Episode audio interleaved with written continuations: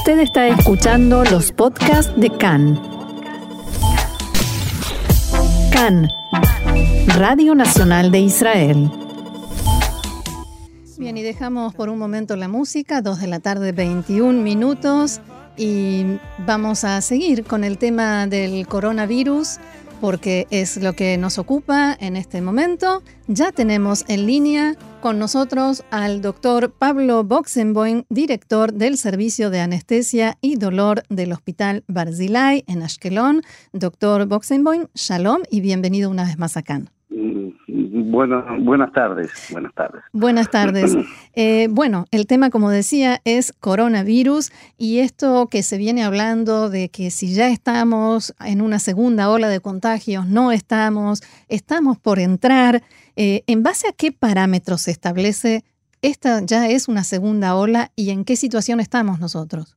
Bueno, eh, no es en realidad una segunda ola. No, eh, yo no, no, no trataría eso, el, eh, lo que estamos, lo que está ocurriendo con el coronavirus, como una primera ola y una segunda ola y después hablar de una tercera ola. que el hecho es que de cierto el coronavirus no nos dejó ningún momento.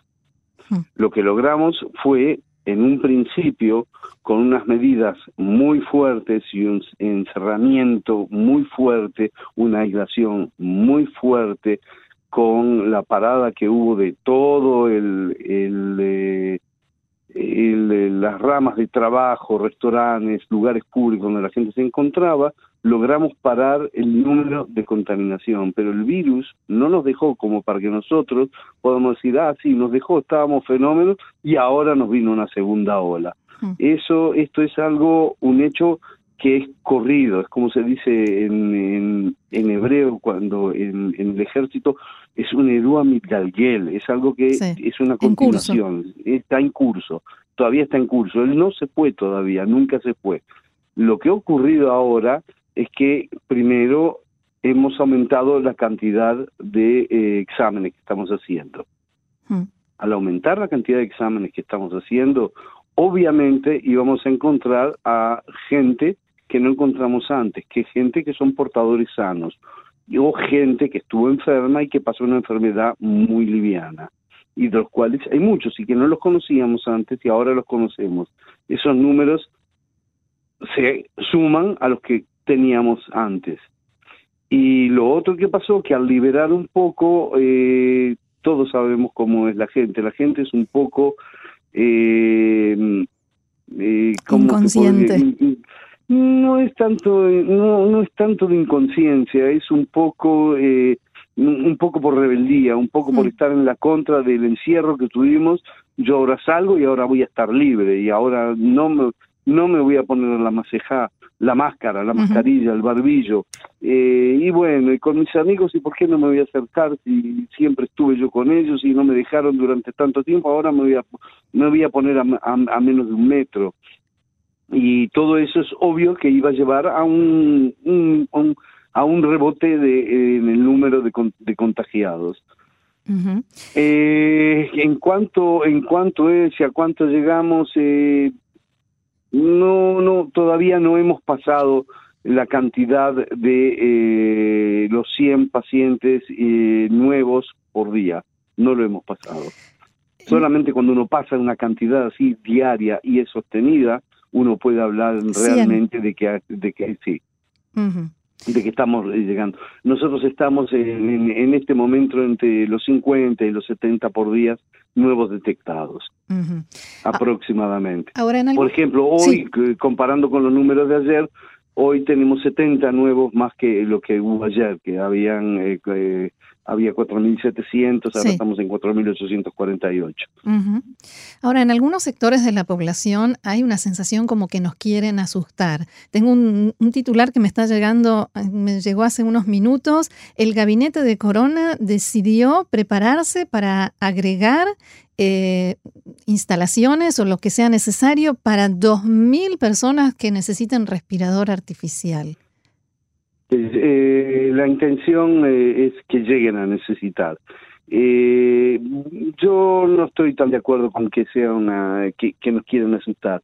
lo, lo que se intenta es estar preparados para no llegar a la situación de lo que pasó anteriormente en, en Italia, que no, está, no estaban preparados, entonces no tenían cómo ventilar a la gente, no tenían dónde internar a la gente.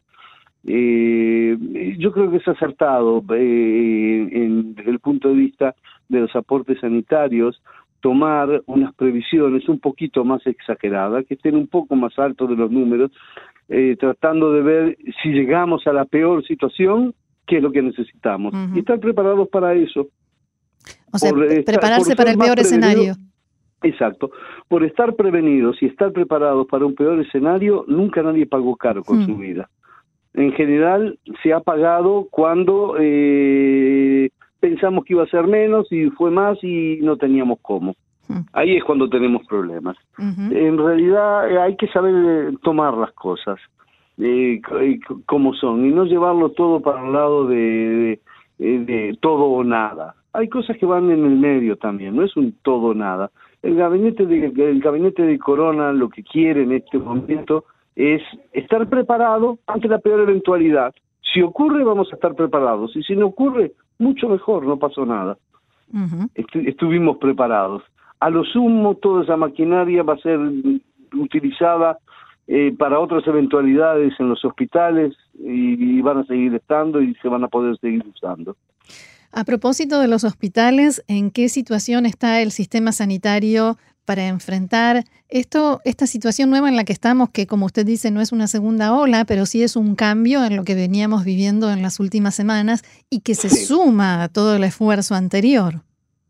Exacto. No, la situación no en, la situación en los hospitales por ahora y por lo que hemos visto y si se siguen manteniendo estos números no es mala, no es mala.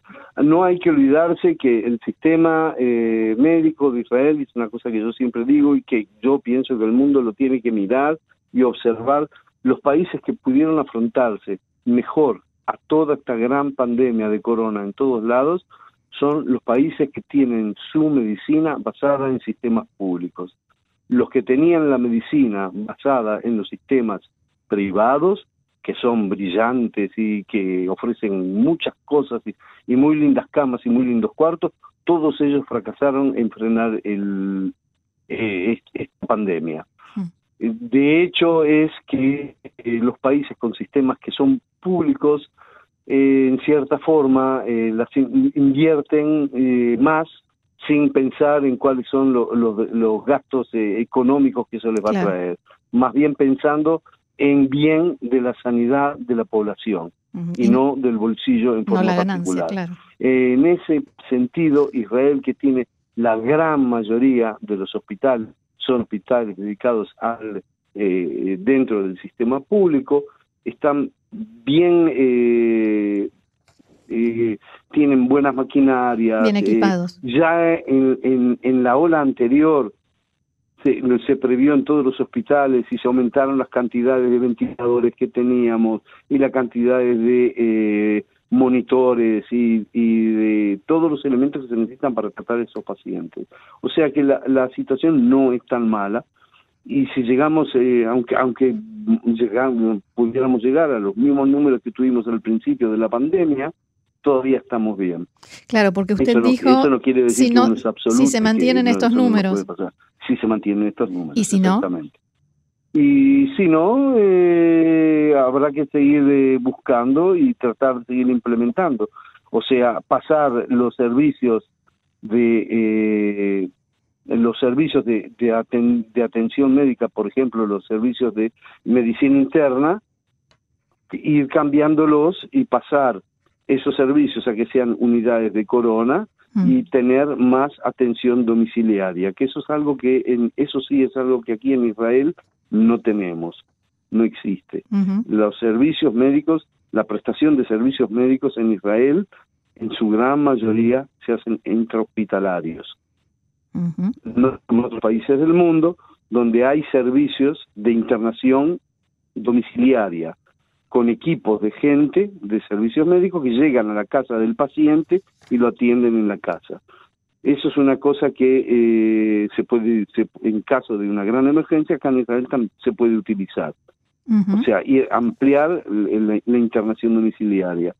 un ejemplo a tomar que se puede mirar así en el mundo y que es absoluto. La única diferencia que tuvo, ¿cuál es la diferencia que tuvo, por ejemplo, Uruguay en América Latina, que está entre Argentina y Brasil, y por el otro lado Chile, y por el otro lado Paraguay, que son países que tienen una cantidad enorme de enfermos de corona, y Uruguay lo tuvo en casi cero. Y los servicios prestados. El hecho es que en Uruguay, a diferencia de todos esos países, hay mucha internación domiciliaria. Con eso se evitó pacientes lleguen a los hospitales y se contagien unos y otros. Ok, le voy a pedir si puede, eh, no sé si se movió, puede moverse un poquito, buscar un lugar donde, porque estamos perdiendo la señal. Eh, para una... No me moví, estoy en el mismo okay. lugar. ok, eh, una última pregunta. Desde el momento en que se inició esta pandemia hasta ahora, ¿cuánto más sabemos sobre el COVID-19? Porque hay gente, por ejemplo, que asume ya como un hecho que en el verano el, virus no es eh, tan eh, patógeno, eh, otros que dicen que disminuyó su virulencia, como en Italia están diciendo en este momento. ¿Qué hay de cierto en todas estas teorías que se tiran al aire? tú lo has dicho. teorías, teorías que se tiran al aire. No se puede. yo les voy a explicar algo para que todo el mundo lo entienda claro. La medicina, a diferencia de la política, no hay lugar a interpretaciones. No se puede interpretar que esto es más para el lado de lo democrático o esto es más para el lado de los no democráticos. No, la medicina tiene un punto de vista, tiene datos y números concretos. Y en base a eso nosotros creamos lo, lo que, los tratamientos y lo que se hace. ¿Ok? El virus, eh, la gente que dijo que el virus en verano, que es menos que eh, que es gente que no, evidentemente no está muy vinculada al mundo de la medicina o que por sus intereses de ellos decían esa cosa más tarde con mirar, por ejemplo, que en Australia, que no es precisamente un país frío y que empezó allá la pandemia en pleno verano, también tuvieron la pandemia. Mm. O sea que nosotros ya sabíamos desde un principio que a este corona no lo afectaba mucho las diferencias de temperatura, calor, frío. Lo que sí sabemos también, que puede preocupar mucho, es que llegado el invierno, mm. no en sí por el corona solo, sino porque además va a llegar lo que siempre llega, el, virus de la gripe, la gripe común. Y si agregamos el gripe, la, la gripe común y una persona que se debilita con gripe común, encima se sobreinfecta con corona, obviamente los resultados van a ser mucho más graves. De eso, a eso es a lo que le tenemos miedo. Ahora, por suerte, esperemos que las cantidades se alcancen, sabemos que existen vacunas contra la gripe común, la gripe que ataca todos los inviernos, en los cuales esta vez mm, se va a recomendar, supongo, no solamente a las poblaciones de alto riesgo, sino al, al principio, que ellos sean los primeros que se, que se vacunan y después vacunar al resto de la población. Esperemos que las cantidades de vacunas alcancen. Bien, ya, estaremos. las medidas que hay que hacer. Ya estaremos indagando cuando se acerque más el invierno y seguramente lo volveremos a molestar. Mm, Doctor, con mucho gusto. Doctor Pablo Boxenboim, director del Servicio de Anestesia y Dolor del Hospital Barzilay en Ashkelon, muchísimas gracias eh, por este claro y explícito diálogo con nosotros. Mucha salud, buena salud y hasta la próxima. Mm, también para ustedes. Hasta la próxima.